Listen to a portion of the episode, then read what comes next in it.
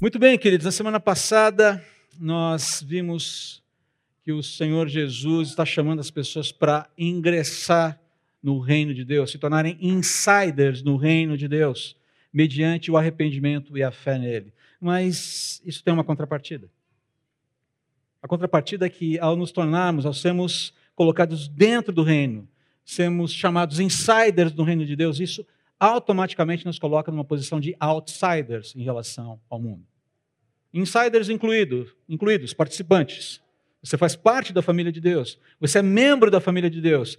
E isso te coloca um rótulo, uma condição de outsider em relação ao mundo. Tem um preço.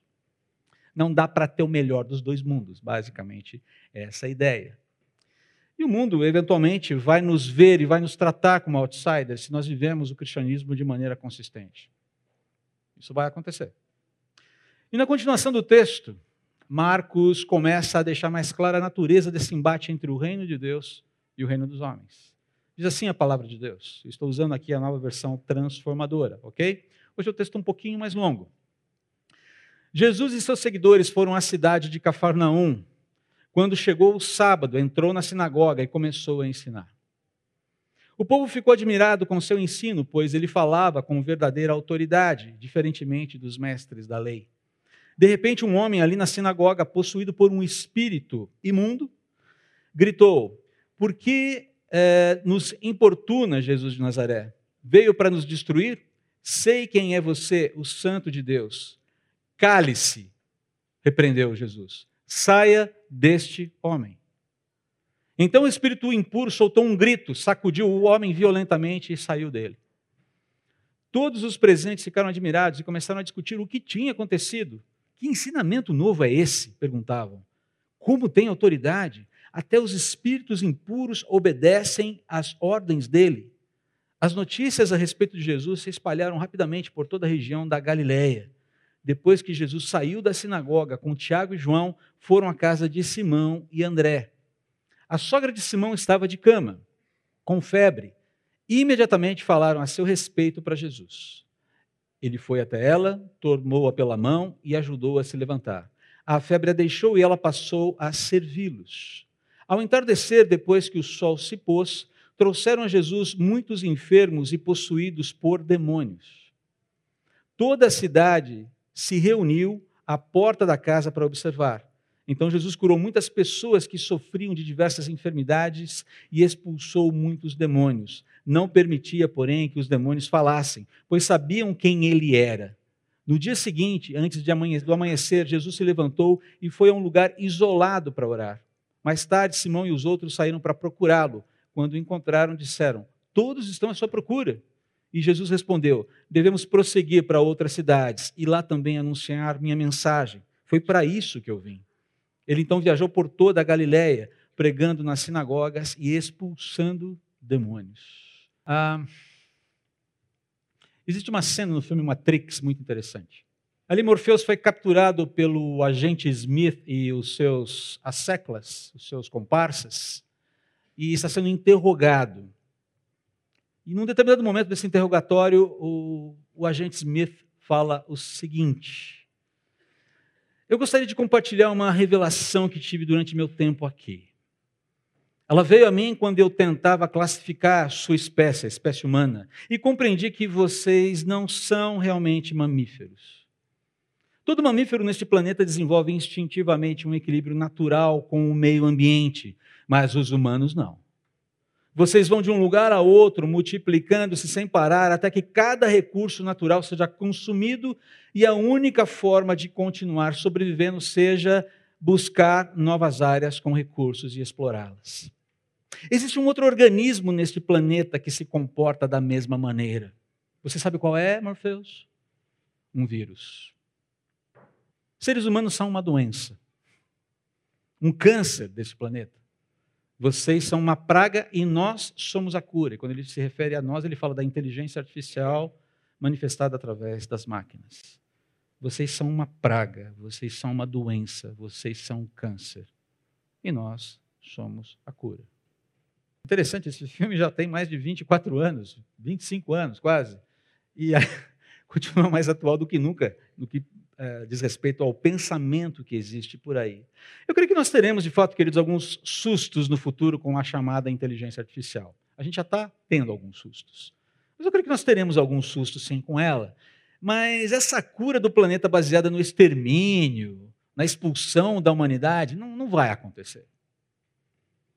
Você vai continuar vendo cada vez mais essa temática presente em filmes de Hollywood, como Tenet, O Céu da Meia-Noite, Doze Macacos, O Planeta dos Macacos, é, O Dia em que a Terra Parou, Interestelar, e vai ter um lançamento agora muito interessante, parece que um filme muito interessante, chamado é, The Creator, que trata da mesma temática. E até nos filmes da Marvel e da DC Comics você vai ver esse tipo de, de tratamento. Está lá o Thanos do lado da Marvel, está lá o Darkseid do lado da, da, da, da, DC Comics. Quem é ficcionado por histórias em quadrinhos sabe do que eu estou falando. Você não precisa saber tudo isso. A questão é, isso está aí na cultura. A cultura está falando sobre isso. Existe essa inquietação sobre o fim do mundo, o fim da humanidade tal, como a gente conhece hoje. Mas esse expurgo, esse extermínio da humanidade não vai acontecer por duas boas razões. Não do jeito que eles estão falando, não do jeito que eles estão pregando. Primeiro, que Deus revela em Sua palavra que a história vai terminar de forma diferente. A Bíblia conta outra história. Ponto. E isso já basta. Mas, não menos importante, porque Deus não criou uma doença. O ser humano não é uma doença.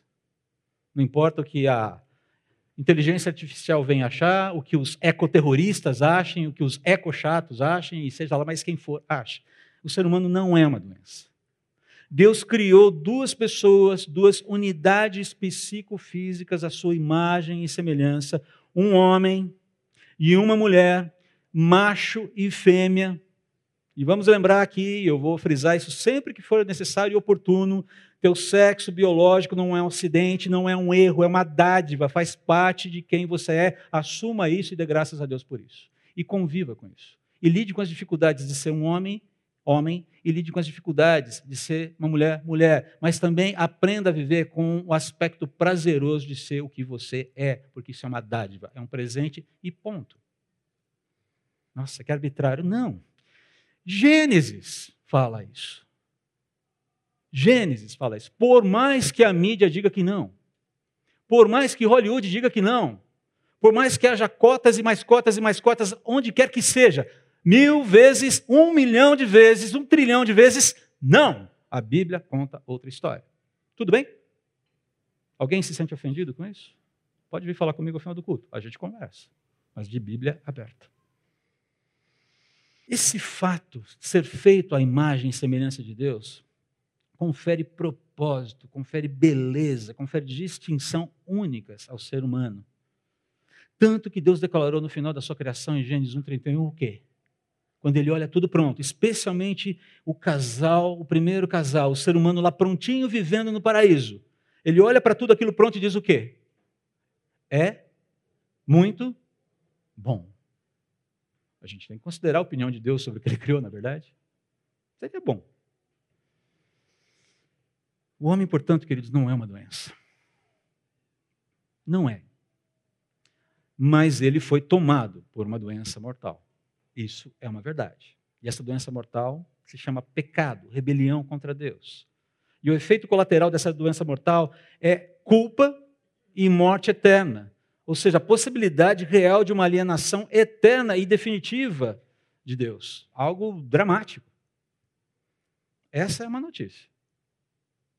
Mas a boa notícia, e é disso que Marcos vem falando desde o primeiro versículo, é que a doença, essa doença mortal, tem cura e tem nome: Jesus Cristo.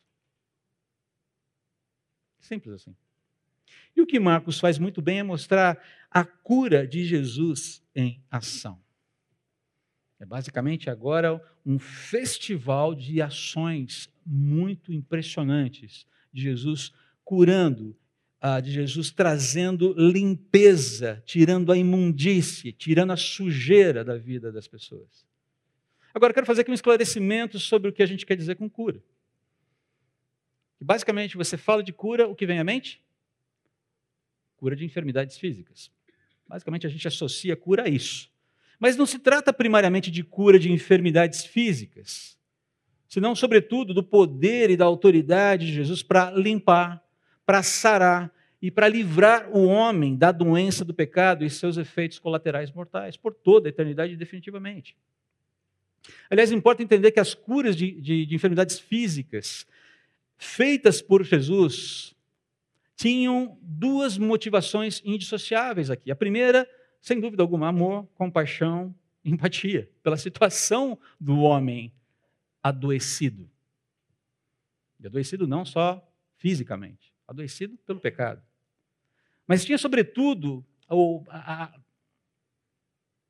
a motivação principal aqui, por assim dizer, embora é, indissociada da primeira, era autenticar o poder de Jesus e a sua autoridade perante toda a criação, o que inclui aqui seres espirituais. Jesus é aquele capaz, aquele suficientemente capaz e único capaz de curar integralmente, definitivamente, o dano, o estrago causado pelo pecado na vida humana. É nesse sentido que você vai ver todos esses sinais e prodígios acontecendo, todas essas curas acontecendo. É essa a ênfase sobre cura que nós queremos dar aqui, a bíblica. Ok? Sem dúvida, existe amor, existe compaixão, existe empatia. Mas, sobretudo, existe o quê? Um interesse sincero de Jesus de mostrar para toda a criação que ele tem poder e tem autoridade para curar. E ele é o único que tem condições de fazer isso. Mas ninguém tem. Então, note como Marcos faz um registro precioso sobre esse poder que cura nas cenas que se seguem. Primeiro, algumas observações iniciais aqui. Joguei um mapinha para facilitar para você. Não sei se você consegue ver as nossas a gente está sem projeções maiores hoje, mas eu vou aqui fazer um, uma descrição rapidinha para você. Tá? Todos os eventos desse texto se passam em Cafarnaum. Cafarnaum é essa, esse lugarzinho marcado com um tagzinho vermelho aí no ponto, bem ali no norte do Mar da Galileia. Cafarnaum significa vila de Naum. A gente não sabe quem foi Naum, não é o profeta, tá? Mas a, a, o nome Naum significa consolação, então o nome é Vila da Consolação. E os eventos desse texto se passam num sábado e início de um domingo subsequente. Agora, deixa eu falar só um pouquinho do contexto geográfico para você entender. Isso aqui é um mapa ali, basicamente, da região da Galileia. Lá ao norte, lá para cima da Judéia. Judéia, Samaria e Galileia. Então, nós temos aqui no entorno, né, começando aqui, ela, talvez você não consiga identificar, bem do lado aqui, do seu lado é, esquerdo, Nazaré, segunda tagzinho, de baixo para cima. Nazaré é a cidade de origem, não de nascimento de Jesus. Tá? Então perceba, todo o início do ministério de Jesus está ocorrendo nessa região aqui. Caná, um pouquinho para cima, é o local do primeiro milagre de Jesus, só narrado pelo Evangelho de João. Genezaré, mais próximo, abaixo ali de Cafarnaum, é uma vila na costa do Mar da Galiléia, onde Jesus realizou muitos milagres. Pouquinho para cima, Corazim, uma cidade que vai ser repreendida por Jesus por rejeitar a sua mensagem. Betsaida, outra cidade costeira, já indo ali para o lado direito. Né? É uma cidade, outra cidade costeira, lugar de origem de Filipe, Pedro e André. É uma cidade recorrentemente mencionada nas Escrituras. Lá embaixo, Gadara, cidade na região de Decápolis, onde Jesus libertou dois homens escravizados por muitos demônios. Né? Então, muita coisa vai acontecer nesse lugar aqui. E o de baixo, aqui, voltando aqui para o lado esquerdo, na sua projeção, Naim é o local onde Jesus ressuscitou o filho de uma viúva. Tá? Então, só para você entender aqui o contexto geográfico do que está acontecendo aqui. Estamos aqui em Cafarnaum, lá no norte do Mar da Galileia. Tá? Mas existe um outro ponto aqui que a gente precisa entender, que esse texto nos apresenta já de cara e que, opa, deixa eu lidar com isso, deixa eu ver como é que eu vou lidar com isso. O texto afirma claramente a existência de uma presença espiritual incômoda na realidade humana. Seres espirituais malignos existem. Não são ficção. Não são uma ideia para compor um quadro teológico. Eles existem, eles são reais. São seres caracterizados pela rebelião contra Deus e uma inimizade mortal contra o ser humano feito à imagem e semelhança de Deus. Entenda o seguinte: Satanás e seus anjos, seus demônios, odeiam a raça humana. É por isso que todo satanista de plantão que diz que, que acha que está ganhando muita coisa por andar com o diabo, não sabe o preço, não entendeu ainda o preço que está pagando ou que vai pagar por isso no futuro. É de um engano que chega a ser, a um lado, que gera compaixão. Por outro lado, é, é de, de causar um, uma perturbação profunda também. É, não se atemorize com as vozes satanistas, porque elas sempre existiram e elas vão existir até o fim dos tempos. Elas são dignas de pena. Muita pena. Ainda que nós devamos vê-los com todos os cuidados possíveis. Duas nomenclaturas são utilizadas por Marcos para descrever esses seres espirituais aqui. Mas trata-se da mesma coisa, só para você entender. Ele primeiro usa o termo, ali no grego, né? pneuma acatartos, espírito impuro. A ideia é, é um espírito imundo, demoníaco, obscuro. Fãs de Harry Potter, de onde vem o nome obscuros? Vocês sabem do que eu estou falando, porque tem muita gente que gosta de Harry Potter aqui que eu sei. Cuidado. Está lá, gente. O que é um obscuros? Uhum. Ah, e a ideia aqui de pneuma catartos é, é, trabalhar com essa ideia de seres que trocaram a sua pureza pela sujidade da rebelião. São imundos por conta da sua atitude de rebelião contra Deus. E também a palavra daimonion, de onde vem demônio, ser demoníaco um ser espiritual opressor, escravizador, violento, sujo, desonesto, impuro, e a lista poderia continuar ad infinitum aqui. Para descrever qual é a disposição desses seres. Eles não foram criados assim. Não foram criados assim. Mas em algum momento, ali na origem da vida, eles se rebelaram contra Deus e contra o projeto de Deus. Você vai ler sobre isso em Isaías 14, Ezequiel 28, João capítulo 8, Efésios capítulo 6, livro de Judas, a carta de Judas e Apocalipse, capítulo 12 especificamente. Posso dar todas as referências se você quiser ler, mas tome cuidado. C.S. Lewis falava uma coisa muito interessante sobre o diabo. A gente tem que ter uma conduta bem equilibrada para lidar com aspectos, com assuntos como satanologia e demonologia. Isso existe dentro da teologia, ok? A gente tem que estudar, está lá. A primeira é, não ignore o diabo. Não ache que o diabo deve ser ignorado. A segunda, não fique gostando demais dele. Tem gente que tem uma fascinação dentro dessa área da teologia que chega a ser um pouco perturbador. Essa era a aula que eu menos gostava de dar no seminário. As duas aulas que eu menos gostava de dar no seminário, porque eram as que geravam mais interesse: satanologia e demonologia. A molecada fica, uau! Uau, o quê, cara pálida? Ei, não é para ficar fascinado com isso. Você colocava lá foto do diabo que aparece no. Abri a tela com a foto do diabo do filme Paixão de Cristo, que para mim é uma das representações mais interessantes, entre muitas aspas, feitas num filme. E a molecada fala. Ah.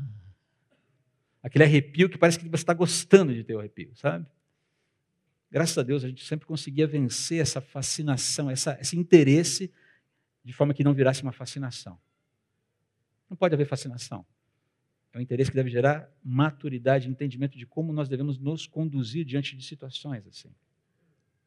Dito isso, ah, só mais uma coisa que é importante colocar: não há redenções para Satanás e seus demônios, ok? Se você é um daqueles que acha que orar pela conversão do diabo é uma boa tática, esqueça. Esqueça. Isso não existe. Ele está definitivamente condenado, porque a, a tentação dos seres celestiais tem uma outra estrutura. Ela é diferente da tentação vivida pelo, pelo primeiro casal. É por isso que o homem é redimível, mas os seres celestiais que se rebelaram, não, jamais. Ah, o seu destino já está sacramentado. É por isso que eles se tornam cada vez mais violentos à medida em que o dia final chega, embora eles não saibam quando tudo vai terminar. Porque qual é a ideia de um sujeito violento que sabe que vai morrer e está condenado? Eu vou levar quantos eu puder comigo. Essa é a ideia. Muito bem, esclarecimentos feitos. Espero que ninguém esteja fascinado pelo lado oculto da força aqui. Né? Nós vamos para a primeira cena. Poder que cura em ação. E a, primeiro, a primeira cena que nós temos é a sinagoga. Marcos nos informa que Jesus chegou com os seus primeiros discípulos ali em Cafarnaum e tão logo ah, chegou o sábado, nós não sabemos quanto tempo antes ele, ele passou ali, não nos é informado, mas tão logo chega o sábado, Jesus vai à sinagoga, ele repete essa mesma rotina. Olha só que interessante. Tem alguém que vai reproduzir esse modelo lá na frente, um sujeito chamado Paulo. Olha que interessante isso aqui. Mas é interessante que o que nós vemos aqui nessa primeira cena é Jesus comprovando a sua autoridade e poder para libertar o ser humano da tirania das trevas. Poder de Corá começa com o ensino da verdade, acompanhado do viver na verdade, centrado naquele que é a verdade, o próprio Deus revelado em forma humana, o Senhor Jesus. Não sei se você percebeu enquanto nós líamos, é dito, as pessoas ali na sinagoga que a, testemunham o que está acontecendo, dizem que o ensino de Jesus é uma nova doutrina, ou seja, eles estão comparando os ensinos de Jesus aos ensinos dos mestres que habitualmente passavam por ali. Marcos não informa o que Jesus ensinou ali na sinagoga, mas informa a reação dessas pessoas. Esse cara tem autoridade a sua doutrina é diferente. E com isso, o que eles estão falando é: existe uma senhora, uma baita coerência entre o ensino desse, desse sujeito e as suas obras. As suas obras, a sua palavra e vida estão impregnados de poder. A palavra que ele traz é uma palavra que toca a alma e mais, liberta a alma. Ah, isso não estava acontecendo. Então, veja bem, olha só que interessante aqui. O que mais inquieta para mim, o que me inquieta nessa história, nesse primeiro momento, nessa primeira cena, é que apesar, apesar do conhecimento das Escrituras dentro daquela, daquele ambiente da sinagoga, ninguém naquele contexto parece ter sido capaz de discernir a escravidão espiritual daquele homem até aquele momento, demonstrar compaixão por ele até aquele momento e engajar-se contra Satanás, contra as hostes de Satanás, na luta pela alma daquele ser humano. Até aquele momento. Sim, essa luta é sempre na dependência, é sempre na dependência no poder do Espírito Santo. Sempre na dependência de Deus, sempre no discernimento que Deus nos dá. E haja oração aqui, hein? Precisa de muita oração. Você não vai se engajar numa luta espiritual contra demônios é, se você não estiver minimamente preparado, você nem deve fazer isso. Agora perceba, foi necessário que Deus mesmo, em carne e osso, se apresentasse para romper os grilhões que prendiam aquele homem às trevas. E isso já começa a prefigurar na libertação ampla que o Senhor Jesus vai fazer, oferecida a toda a humanidade, ainda que nem todos a aceitem. A turma fala, cara, isso aqui é diferente. Sim, é diferente, porque a própria verdade está aqui está encarnada, está entre nós, está anunciando a verdade, está praticando a verdade, libertando as pessoas das trevas, mostrando que existem trevas, que existe oposição e que elas podem ser definitivamente vencidas pelo poder de Deus, pela ação de Deus, pela compaixão de Deus, pelo amor de Deus. Não é interessante isso? Queridos, o que isso nos ensina, além dos fatos serem extraordinários? Que é possível, é muito possível nós estarmos impregnados de conhecimento teológico e religiosidade sem qualquer tipo de piedade, sem qualquer tipo de dependência e sem qualquer tipo de poder de Deus para agir. Isso é possível.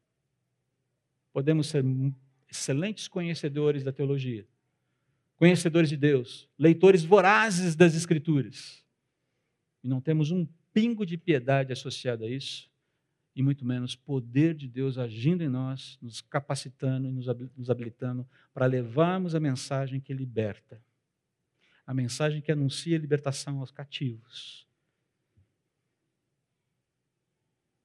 Não seremos portadores das boas novas, seremos portadores de conhecimento teológico. É possível isso acontecer. Você concorda comigo ou discorda de mim? É possível esse tipo de realidade? Se você concorda, faça assim com a cabeça, pelo menos. Se você não concorda, faça assim com a cabeça. Se você não faz, não acha nada, você pode tirar uma sonequinha nesse momento, não tem problema. Perceba? Agora, note que em Jesus nós temos tudo o que necessitamos para sair dessa inércia. Botar o conhecimento para funcionar. Falando de cristãos aqui agora, tá? botar o conhecimento para funcionar. Porque nós sabemos que ele é o poder para quebrar os grilhões das trevas. Afinal de contas, foi de lá que ele nos tirou, não foi verdade? Ou não é verdade? Pare para pensar de onde você foi tirado, onde você estava, como você estava antes do seu encontro com Cristo. Talvez você não tenha tido uma conversão dramática, uma história antes eu roubava, matava, mas a questão é o que você era, como você vivia, onde estava a esperança, onde estava um propósito, sentido de vida antes do seu encontro com Jesus. Ou você simplesmente abraçou uma fé porque ela é legal, porque ela parece ser sofisticadinha, bem acabadinha, e eu preciso de uma religiosidade para ocupar meu espaço aqui, para ocupar meu coração. Isso é proposta mentirosa, ela não funciona, ela caduca, ela tem hora para acabar. E pior, ela é mentirosa. Pare para pensar no que significa se tornar um cristão. Como nós falamos, tem arrependimento, tem uma má notícia antes. Eu passei, cara, eu vi quem eu de fato sou eu vi a necessidade de resgate. E eu vi, eu vi diante de mim um amor incomensurável que me abraçava e falava: renda-se, você me pertence. Como isso me move para frente na minha vida? Homem, como homem, mulher, como mulher, você, pai, você, mãe, a forma como você educa o filho, que prioridades você tem estabelecido na sua vida? Como seus filhos olham para as prioridades da vida. Como viver com Cristo está acontecendo dentro do seu próprio lar, dentro da sua profissão. Nós falamos isso recorrentemente. Parece até um. Como é que a gente fala de. Me fugiu a palavra. Parece um rosário que você fica repetindo o tempo todo. Mas, gente, é essencial, é fundamental, é óbvio que a gente tem que revisitar o tempo todo. Eu quero que minha vida seja vivida no poder do Espírito. Eu quero que a minha interação com as pessoas, é, é, na minha interação com as pessoas, especialmente as que ainda não são salvas, que elas vejam o amor de Jesus, os olhos de Jesus brilhando por elas. E eu sei que isso ainda não tem acontecido como deveria. Miserável homem que sou. Porque ainda me vejo muito preso às minhas pautas, às minhas prioridades. E tenho conversado muito com Deus sobre isso. Senhor, preciso reorganizar as minhas prioridades aqui. Me ajude, por favor. Nossa, mas você é um pastor. E daí? E daí? Ou você acha que eu não luto também com a minha carne? Que eu não luto com o desejo de ter uma vida melhor nesse mundo aqui, já presente? Luto. Que eu não luto com a tentação de querer trocar de carro a cada dois, três anos, de fazer a próxima viagem para tal lugar. Claro que luto. Mas quer dizer que tudo isso é errado? Não, não é errado. Mas eu não posso permitir que essas coisas ocupem um espaço na minha vida que seja central e que me tire o foco do meu Salvador, do meu propósito, do meu chamado, do fato de que eu sou um insider na família de Deus, no reino de Deus e um outsider no mundo. Sabemos que Jesus é o poder para quebrar os grilhões das trevas, já experimentamos isso. Nós somos testemunhas, nós somos a prova número um disso. Mas queremos ousar viver sob o poder, o poder do Espírito Santo, para invadir as trevas e tomar de assalto vidas pelas quais devemos nutrir empatia. Nós queremos ser uma comunidade assim, Igreja Batista de Moema. Comunidade Batista de Moema, e para mim tanto faz qual é o nome que você queira colocar aí. Nós não somos, só não somos um terreiro. Desculpe, mas nós somos igreja sim. Antes de sermos comunidade, nós somos igreja. Queremos ser uma comunidade assim? Em que o poder do Espírito pulsa de fato na vida de todos nós? Queremos ou não queremos, senhoras e senhores, senhoritas? Isso tem um custo. Deixa eu só fazer um alerta aqui, aproveitando a deixa. Caso um dia nos deparemos com casos de possessão demoníaca entre nós. Oh, meu Deus. Nunca aconteceu, aconteceu? Não que eu me lembre. Não sei se eu acho isso bom ou se eu acho isso ruim. Sinceramente. Estou tentando discernir ainda. Mas caso um dia aconteça, talvez hoje, não sei. Em primeiro lugar, esteja certo de estar na dependência e comunhão com Deus com todos os seus pecados confessados e tratados. Segundo, lembre-se, a pessoa possuída sente um misto de profundo alívio e forte constrangimento quando é libertada de uma possessão. Ela está sedenta por esperança, mas ela é vulnerável, ela está vulnerável e fraca. Fisicamente, inclusive. Ela sai dessa situação parecendo que levou uma surra, invariavelmente. Ela está esgotada. Esgotada num nível que a gente não conhece. E o que ela mais precisa nesse instante, se um dia isso acontecer entre nós, o que ela mais precisa, seguido a sua libertação, e libertação significa ela, a sua vida foi desocupada, o opressor saiu de cena. Imediatamente o que ela mais precisa é ser apresentada a Jesus como Senhor e Salvador, ser cercada de compaixão, ser cercada de orientação, ser cercada de direção, ser cercada de proteção e jamais cercada por curiosidade mórbida, julgamentos ou medo. Ok? Essa é a forma básica de se lidar com uma pessoa que foi libertada de uma escravidão espiritual. Mas eu preciso seguir em frente aqui. Segunda cena. A cura em ação na casa de Pedro. Jesus aqui ele comprova a sua autoridade e poder para dar fim ao sofrimento do ser humano. É muito interessante aqui a compaixão, o interesse, a delicadeza de Jesus com a sogra de Pedro. Uma das cenas mais tocantes ali. Ele a tomou pelas mãos. É interessante que um rabino não faria isso. Um judeu não faria isso. A pessoa, tudo bem, dependendo da idade, mas a mulher poderia estar cerimonialmente impura. Ele não vai tocar nela sem qualquer espécie de cuidado prévio. Como é que ela está? Ela está naqueles dias, não está naqueles dias? Existe todo um escrúpulo cerimonial. E Jesus vai lá e simplesmente a toma pela mão. Lembrando que ela estava enferma também, um elemento adicional aí. Compaixão, interesse e delicadeza. O que Jesus mostra com a cura da mulher, de, com, a sogra, com a cura da, da sogra de Pedro? que Ele tem poder para restaurar, que Ele tem poder para renovar, que Ele tem poder para devolver a dignidade. E que, ainda que isso aconteça de forma pontual dentro da história, esse mesmo poder um dia vai restaurar, vai renovar e vai dignificar toda a criação definitivamente, erradicando o sofrimento da existência. Eventualmente, a sogra de Pedro voltou a ficar doente, talvez uma outro tipo de doença, e eventualmente acabou falecendo. Mas esse momento de ser aliviada do sofrimento, curada de um sofrimento pontual, monta no registro mental dessa pessoa e das pessoas que observaram aqui a possibilidade da esperança, a eliminação pontual, ainda que milagrosa, do sofrimento dela, apesar de não ter impedido problemas futuros, forja esperança que vai renovar e dar dinamismo à vida cristã.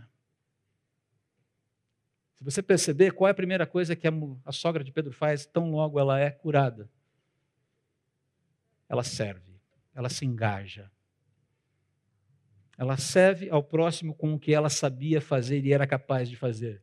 Pulseirinhas de miçangas e cupcakes. Percebe? Ela se engaja imediatamente. Não sabemos o que ela falou, o que ela fez, mas ela serviu imediatamente. Nada de complexidades, apenas um engajamento objetivo no cotidiano, fazendo o que ela sabia fazer, mas com visão e esperança agora renovadas. Os cuidados pontuais de Deus com ela, os cuidados pontuais de Deus contigo, comigo, têm fortalecido a sua esperança, como, como fortaleceu a esperança daquela mulher? Pare para pensar nos cuidados, nos múltiplos cuidados de Deus contigo hoje. Isso tem fortalecido a tua esperança, sim ou não? Você tem parado para pensar nisso? Eu gosto daquele hino que fala: conte as bênçãos, né? e quantas são recebidas da divina mão. Vem dizê-los todos de uma vez, se é que você pode. E verás o quê? Surpreso. A gente precisa ativar a nossa memória, reativar a nossa memória, fazermos memoriais do aquilo que Deus tem feito na nossa vida. Deixa eu andar aqui.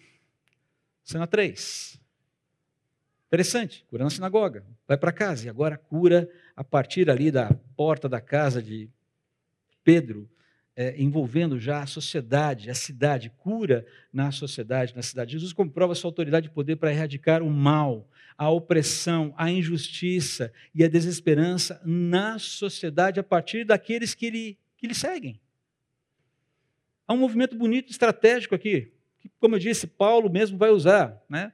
Chegava na sinagoga, jogava ali a mensagem na sinagoga, e aquilo ia irradiando, e ele, enfim, daqui a pouco a sociedade estava positivamente contagiada com o Evangelho. Agora, note aqui a disposição paciente, eu quero chamar atenção para isso, o texto é muito rico, eu preciso chamar atenção para um ponto ou outro aqui. O que me chama atenção é a disposição paciente de Jesus em atender todos aqueles que vinham buscar socorro nele. Perceba que chega no final do dia e a turma não para de chegar. Tem uma demanda represada ali, que a religião não está conseguindo resolver. Que a moralidade ética sem poder, lastrada em Cristo, não tem condições de resolver. Mas tem uma demanda aqui. Que Jesus mostra que a prioridade dele não é o descanso, não é o conforto, mas a agenda no reino de Deus, ou a agenda do reino de Deus. E a lição aqui, queridos, é muito simples. A minha agenda, a sua agenda de vida, está redimida ou ela precisa de redenção? Quando a minha agenda, a sua agenda for redimida por Deus, você pode ter certeza de que seremos instrumentos dele para que, em alguma medida, em alguma medida, o mal, a opressão, a injustiça, a desesperança percam eficácia neste mundo até que elas sejam definitivamente erradicadas pelo Senhor Jesus quando da sua vinda. Mas é possível sim viver numa sociedade em que o mal, a opressão, a injustiça, a desesperança perdem eficácia por conta da presença santa do povo de Deus vivendo como cristãos verdadeiros que respondem, que têm uma agenda redimida. E a pergunta que eu faço aqui é muito simples: você está disposto a submeter a sua agenda para ser redimida ao Senhor se ela ainda não foi? E você entendeu a pergunta. Você entendeu o desafio. A sua agenda precisa de redenção? Eu não estou perguntando se você precisa de redenção. Perguntando se você precisa de uma agenda redimida, que se encaixe com as prioridades, as métricas, os direcionamentos do reino de Deus. E por fim, cura mais além. Jesus comprova a compaixão por sua criação através do compromisso com a sua missão. É interessante que tão logo nós iniciamos esse último é, momento de leitura, você vê Jesus, a gente encontra Jesus fazendo o quê? Orando, intercedendo, discernindo com o Pai os propósitos da missão. Tempo de oração, a ideia de fortalecimento. Disposições, convicções, ânimos, visão precisam ser fortalecidos. As minhas convicções, as minhas disposições, o meu ânimo, a minha visão precisa de fortalecimento contínuo. Nós precisamos de direção, de ajustes o tempo todo para entendermos se a nossa direção está correta, se nosso, se nosso discernimento é correto e mais para entendermos se estamos sendo obedientes ou não. E perceba que o foco de Jesus é aquilo que Deus está construindo além do agora, além do já, além do presente. Eu vivo agora, eu vivo já, mas os meus olhos já estão colocados na eternidade. Não é que eu não vivo o hoje e o agora e não lido com as coisas aqui agora. Não é que eu fujo do mundo, mas eu organizo o meu presente tendo como alvo a minha chegada. Esse é o poder que cura totalmente. E a gente vai ver daqui para frente isso acontecendo de uma maneira quase que vertiginosa. Galileia tem muito para nos mostrar ainda. Aguardem. Uhul! Vai ser emocionante. Espero. Mas só para a gente finalizar aqui, e eu quero ser muito objetivo aqui na minha finalização com vocês. Essa semana eu recebi um reel, um videozinho de rede social, do Tim Keller, numa conversa informal, provavelmente no seu escritório, na sua casa, feita alguns meses antes da morte dele, falando sobre o resultado desse poder e autoridade de Jesus para curar todas as coisas. Eu fiz a transcrição do áudio que eu vou ler para você agora é bem rápido. Preste atenção como a, uma agenda redimida faz toda a diferença. Não sei quem é o interlocutor, só aparece o Tim falando e a pessoa só sentindo com pequenas expressões vocálicas ali. Bem, deixe-me falar sobre algo que Kef, Kef é a esposa do Tim, e eu temos conversado no último ano. Se Jesus Cristo ressuscitou dos mortos, de fato, se ele realmente ressurgiu, foi visto por centenas de pessoas, falou com elas, se tudo isso aconteceu, sabe de uma coisa? Tudo ficará bem. Ele já sabia que ia morrer, ok? Seja o que for que esteja te preocupando agora ou causando medo, tudo ficará definitivamente ok. Enquanto muitas outras religiões afirmam que a vida após a morte se dará apenas no mundo imaterial, o cristianismo não fala isso. Em outras palavras, você obtém consolo pelo mundo que perdemos. O cristianismo afirma que não apenas seu corpo será ressuscitado, curado, limpado, mas que o mundo será um mundo material curado de todo mal, sofrimento e pecado. E se Jesus Cristo levantou dos mortos, então o mundo inteiro, em certo sentido, também ressuscitará e tudo ficará bem. Absolutamente tudo. Eu quero simplificar o que você precisa levar para casa hoje, a partir dessa mensagem. Se Jesus Cristo levantou dos mortos, se esse poder que nós vimos agora é real, e pelos relatos ele é, tudo ficará bem. Tudo ficará absolutamente bem. A doença tem cura. As trevas foram vencidas pela luz. O mal e o sofrimento, a exemplo das muitas intervenções de Deus na história, sucumbirão definitivamente diante da sua visitação final. Até lá, queridos, sejamos corajosos, rendamos ao Senhor vidas e agendas, sirvamos e vivamos com poder e empatia neste mundo que está adoecido. Você é o portador da cura. Você tem responsabilidade. Lembrando que no final, tudo ficará bem. Absolutamente bem. Vamos orar. Obrigado, Pai, por nos lembrar das nossas prioridades. E mais, obrigado por lembrar do que nós ganhamos na nossa vida contigo. De como estamos caminhando para casa. E obrigado porque, em muitos sentidos, o Senhor vai nos ajudando a desmamar desse mundo, como disse o Dr. Shedd. E não há nenhum problema nisso. Ajude-nos a identificar os teus processos na nossa vida que visam nos desmamar do amor por esse mundo. Não porque a gente vai partir imediatamente, talvez, mas porque o Senhor tem projetos diferentes. Diferentes daqueles que muitas vezes a gente constrói para a gente mesmo. Papai, que o poder do Senhor esteja no nosso meio. Que sejamos portadores da mensagem que cura, que sejamos nós mesmos testemunhas extraordinárias, do poder extraordinário, do Deus extraordinário. Eu não sei como é que o Senhor vai fazer isso, mas eu sei que o Senhor tem poder para fazer isso. Eu peço ao Senhor então, faça, por favor, faça. Dá medinho pedir isso. Ah, mas que o nosso medo seja vencido pela lembrança de que o Senhor é um Deus compassivo, amoroso, sempre terno, e que não vai permitir que a tua criação veja corrupção. Infunde coragem nos nossos corações para fazermos os movimentos necessários. Sozinhos não damos conta. Em nome de Jesus. Amém.